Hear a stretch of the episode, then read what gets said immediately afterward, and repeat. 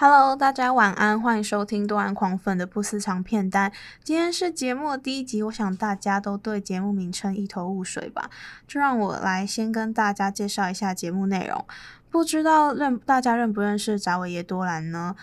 就呃，如果认识的话，也许可以猜出节目内容和电影有关；不认识的话也没关系，先休蛋姐，不要转台，待会就会跟大家介绍啦。而节目初衷是因为身旁的人没有几个人认识多兰，虽然心里是很想独吞，但是每次想聊电影都要解释个半天或是人场，所以想把这个人间宝藏介绍给更多人认识。再加上我本身就还蛮喜欢看 LGBTQ+ 和家庭题材的片，而且同志题材片往往会跟家庭有很大连接，所以我接下来每周会介绍的电影，有些是两个题材加在一起都。除了希望有更多人能够认识扎维耶多兰外，我也会把自己深爱的片推荐给大家。身为多兰狂粉，当然要先不吝啬的把多兰的几部电影拿来分享，而在节目开头也会为大家更新近期的影视新闻哦。如果你也喜欢，千万别错过每周四晚上七点的广播，在 FM 八八点一可以收听哦。如果当天没有办法听的话，在礼拜五的早上十点也有重播。那首先我们先来更新一下影视相关资讯吧。首先第一则是来自于台湾的。不知道大家会不会觉得今年身为台湾的影迷在，在这个疫情肆虐期间特别幸福呢？因为有很多国片都出来见人啦，从逃出立法院、怪胎，可不可以？你也刚好喜欢我，到近期的恶之画。刻在你心底的名字，消失的情人节，以及号称台湾荣辱的无声，还有十月三十号，我今年最期待的国片《亲爱的房客》，可以看到今年的题材相当多元，也希望大家好好把握机会进影院看你国片啦，把疫情期间没有看的都给我补回来。前几天我坐在影院播，嗯、呃，看预告的时候，看到国片一起拼的影片，我当下在座位上还偷偷犯泪。而另外呢，从暑假开始的台北电影节打开了一连串影展的序幕，不知道大家有没有在抢票系统前崩溃啊？我自己是在电脑荧幕前崩溃了一两小时，电脑给我大宕机，然后票还没有抢到。嗯，而。即将在十月十六号开始的高雄电影节，也已经在九月二十七号开卖了。今年是高雄电影节二十周年，除了国际竞赛以外，还有相关的电影重映，有兴趣千万别错过。桃园电影节也将在十月九号登场。我自己特别抢了贾樟柯今年的新作品《一直游到海水变蓝》，以及另外一位中国导演高明的《回南天》。我绝对不会说这两部是因为片名选的，好啦，大概四十趴是吧？回南天在这在这部片呢，隐隐带着一点忧郁的色彩，描述外地游子在深圳这个城市面对高速都市化，在此处生活的无奈及不安。如果今年台北电影节有有人有看过播，嗯，他房间里的云，我想这两部片是可以合在一起讨论的。看完喜欢的话，有机会再在电台与大家分享。而金马影展也即将在十一月初拉开序幕。从金马奖先前宣布的消息可以知道，今年也有多部同志题材的电影，像是《春光之境》，不知道大家有没有看过？号称是英国版的《断背山》。导演呢，Francis Lee 亲自找来凯特温斯雷和 Sasha Renan 合演《Ammonite》。原意为菊石，而这部片台湾翻作默爱，英文片名会跟菊石这化石有关，是因为电影讲述十九世纪一位英国古生物学家，由凯特温斯雷所饰演，与莎莎罗涅饰演的人妻他们之间的秘密恋爱。接下来呢，法国导演欧容的新作《八十五年的夏天》也即将在金马影展播映。改编自一九八二年出版的小说《Dance on My Grave》，相信大家听到这个名字的话，应该就觉得啊，好像是不是悲剧收场呢？导演提及呢，虽然这部片没有没有讲到艾滋病，但这部片的死亡可以联想到在一九八零年代相当流行的艾滋病，因此本部片应该是以悲剧收场。到时候应该又是在守在电影前抢票的状态吧。另外呢，去年荣获金马五大奖。最佳剧情长片、最佳导演、最佳男主角、最佳男配角、最佳剪辑的《阳光普照》即将代表台湾角逐本届奥斯卡最佳国际影片。去年我自己进了影院二刷，为许光汉的角色阿豪在电影里面就大哭特哭，尤其特别喜爱电影中阿豪对温贞菱讲述司马光故事的桥段。不知道大家看到了今年几则演艺圈的相关消息，也许我想是可以跟阿豪这角色做联想，也为刘冠廷的角色菜头心疼，可以说是去年最爱的台湾国片。第二则新闻呢，则是十月十六号，基努李维和 River Phoenix 在一九九一年演出的电影《My Own Private Idaho》，台湾翻作《男人的一半还是男人》，即将在台湾重新上映啦。会知道这部片呢，其实是因为多兰很喜欢 River Phoenix，甚至在听妈妈的话，这部片呢，男主角房间墙壁上挂的就是 River 海报。My Own Private Idaho 还列在多兰的十大喜爱同志电影，可以看到他有多爱 River。一 River 一九九一年演出 My Own Private Idaho，获得威尼斯最年轻影帝，曾经被外界认为是明日之星的他，却在一九九三年。就因为毒品过量致死。大家也许对 River Phoenix 不熟悉，但对他的弟弟一定不陌生，也就是 Walking Phoenix。大家也许透过小丑，又或者是云端情人认识 Walking，而 Walking 的未婚妻呢，鲁尼马拉，在日前生下的小孩也以 River Phoenix 为小孩命名，来纪念 Walking 的哥哥。第三则新闻呢，则是前 One Direction 主唱。解散后，似乎更加散发出个人魅力的 Harry Styles 将演出改编自小说《My Policeman》的电影。故事设定在一九五零年代，一位名为 Tom 的警察遇到博物馆馆长 Patrick，并陷入爱河。但当时在英国同志还是非法状态，因此 Tom 最后选择和一位学校老师 Marian 结婚，三人因此陷入了一场三角恋。不知道大家是否非常期待 Harry Styles 继《敦刻尔克大行动》之后的另外一部主演电影呢？接下来，让我们先听一首歌，再回到节目。下段节目将为大家介绍扎维耶多兰以及他的第一部剧情长片《听妈妈的话》。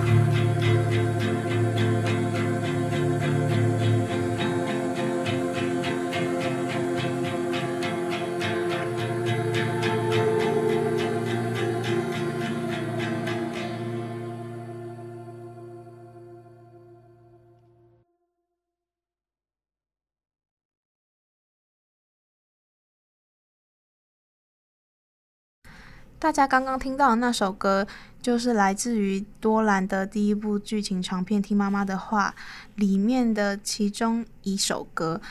今年今天，我先来跟大家介绍一下扎维耶多兰。如果不太认识扎维耶多兰的话，但也许你有看过他的作品。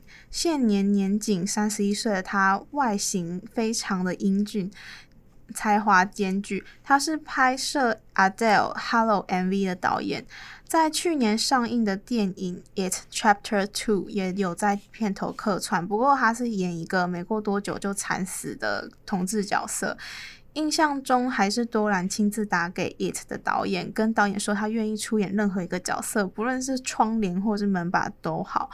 而扎维耶多兰呢，是加拿大魁北克省人，一九八九年出生，爸爸也是一个歌歌手及演员，也因为爸爸关系，小时候就开始拍摄广告等等。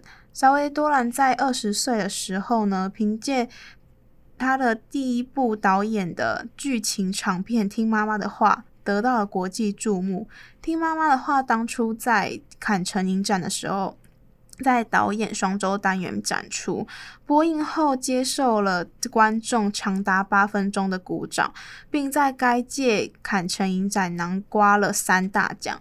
多兰可以算是一个蛮多产的演导演，短短十一年内呢，就已经有八部作品。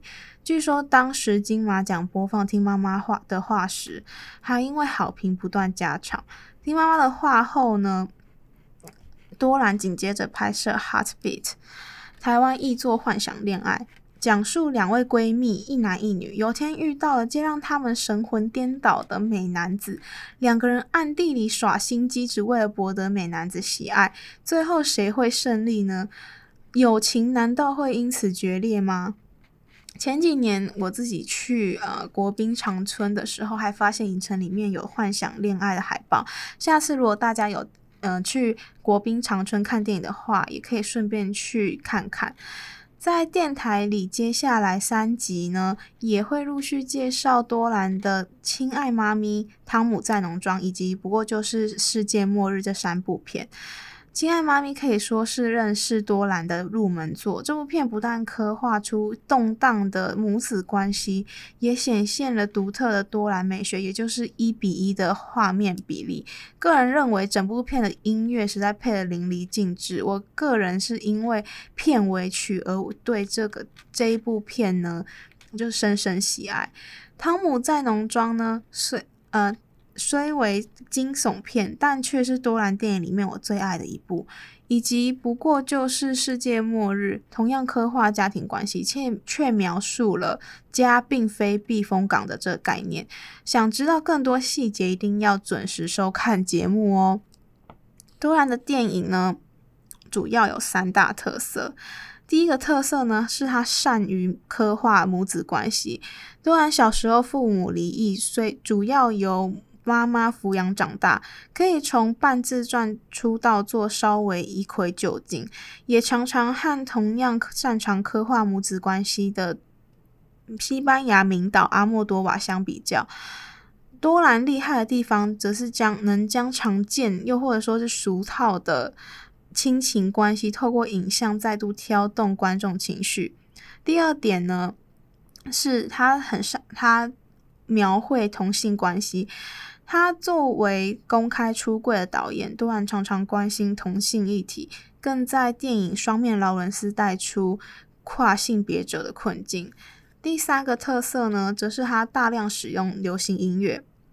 相较于一般电影会针对电影打造主题曲，但多兰反而是反而广泛使用流行音乐。在电影《亲爱妈咪》将流行音乐运用得如鱼得水，在之后《亲爱妈咪》那集将会有更多的介绍。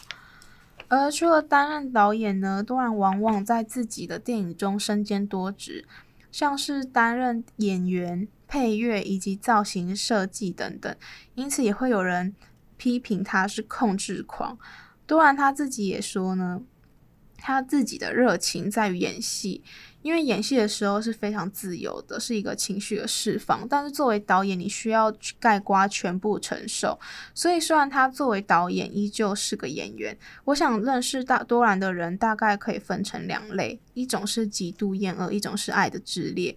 我就是在疯狂热爱的那一段，无限给予及支持。由于许多电影在嗯。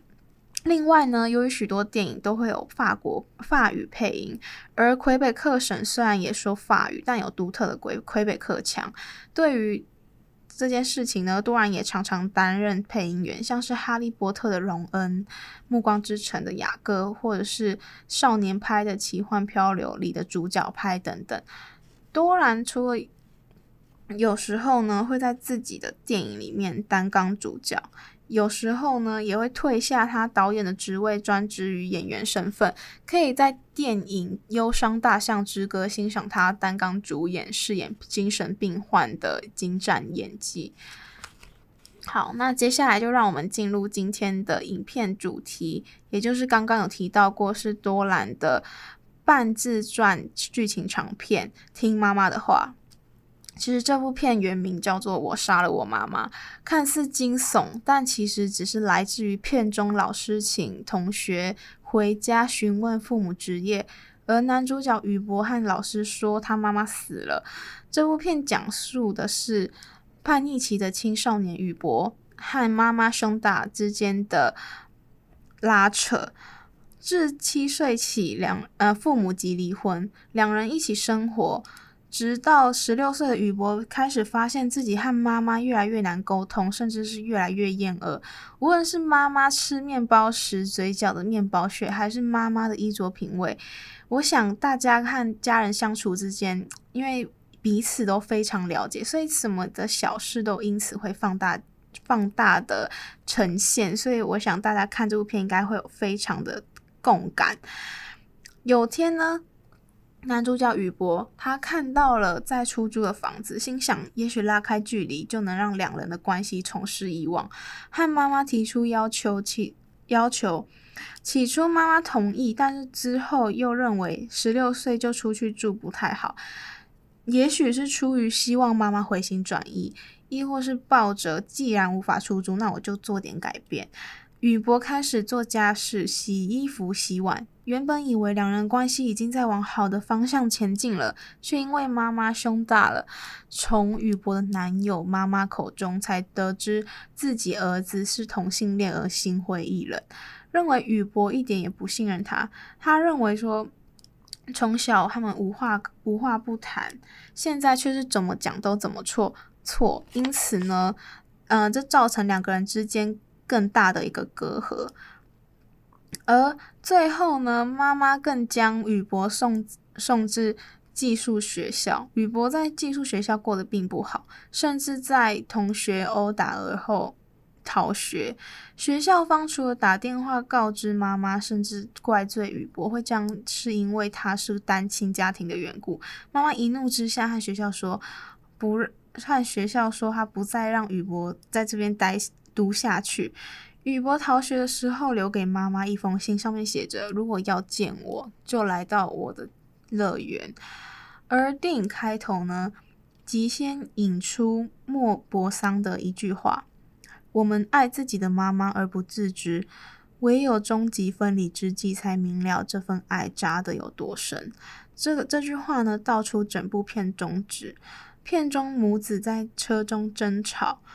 宇博于是拿出耳机听自己的音乐，结果妈妈反而点了点他，要宇博和他说话，也让我想起了自己小时候的时候跟妈妈吵架也会用这一招。原来每个人每一国的小孩和妈妈吵架的方式都一样，看到忍不住笑了出来。如果我自己的下场呢，是被骂得更凶啦。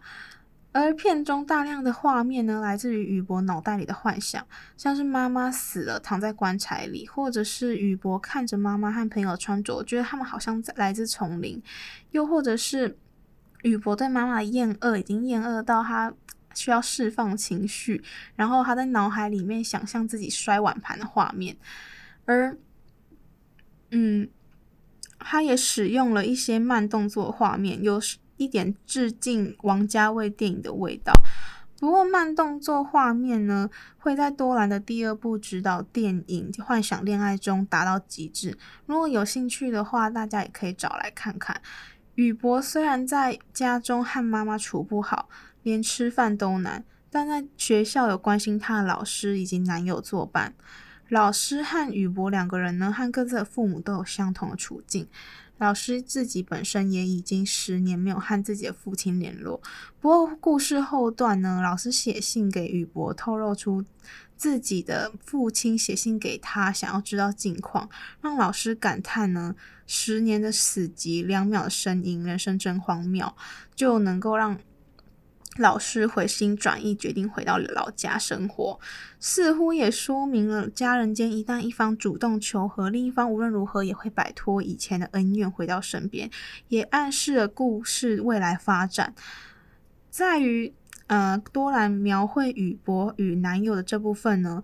多兰自己是说，因为自己当初和家人朋友坦诚自己性向的时候，没有发生过什么事情，因此在片中大家不会看到男主角对自己身份认同和挣扎。加上这部片主轴是在描绘母子关系，反而呃。反而宇博和男朋友的关系呢，是用相对轻描淡写的关系来呈现，有一种小清新，甚至偶尔会透露出一点暖意。当宇博在寄宿学校被殴打的时候呢，逃学的时候请男朋友来载他。男朋友虽然生气，宇博总是只在乎自己，某种程度上可以说是一种任性吧，而不在乎别人也的下场。而不在乎别人下场，但男朋友随后说自己不是因为看到宇博鼻青脸肿才同情他，而是因为他爱他，是不是非常的温馨？片中也有一段经典桥段，是宇博和男友在男友的妈妈办公室漆油漆，然后和男友在布满油漆的地板上做爱场面。近期也有被法国影集《Scam》翻拍。在这边呢，偷偷和大家推荐一下《Scam》这个影集。《Scam》呢，S K A M，一开始是挪威影集，在欧美很红，翻拍了很多版本。挪威版的《Scam》有四季，分别以不同的人作为第一视角播出。当时也结合 Instagram 等等社群软体，为每个角色创立账号。剧迷呢，在戏没播的时候呢，也可以及时看到角色的互动，推动剧情安排，有一种与角色共存的感觉。而翻拍版本里面，我个人最喜欢是荷兰版和意大利版。荷兰版很有自己的特色，又不会让剧情偏离原版太多。只可惜收视率的关系，只拍了两季就没有再播下去。不过官方也有在 YouTube 直接让海外观众可以观看。好好好，现在先回到听听妈妈的话这部片。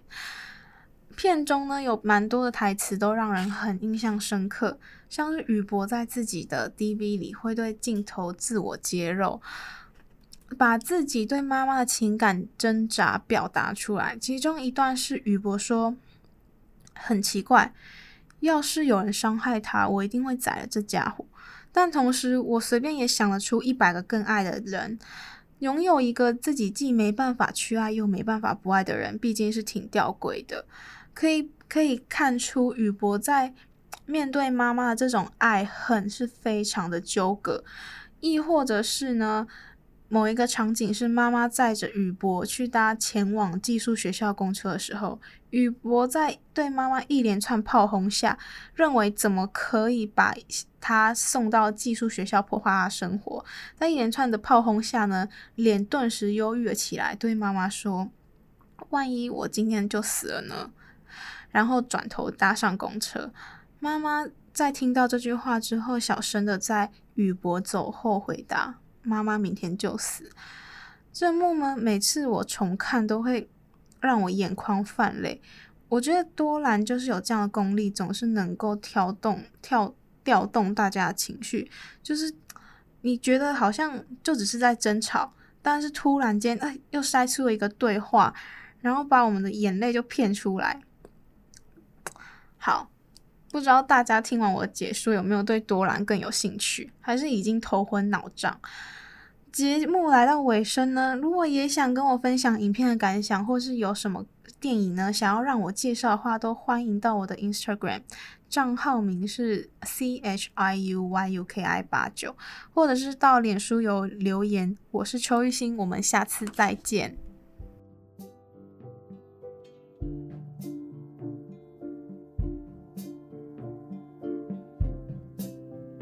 I'm going to answer, protected.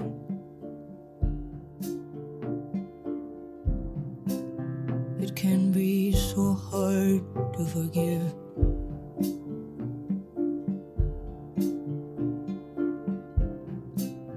It's not what I thought, and it's not what I pictured. when I was imagining my man.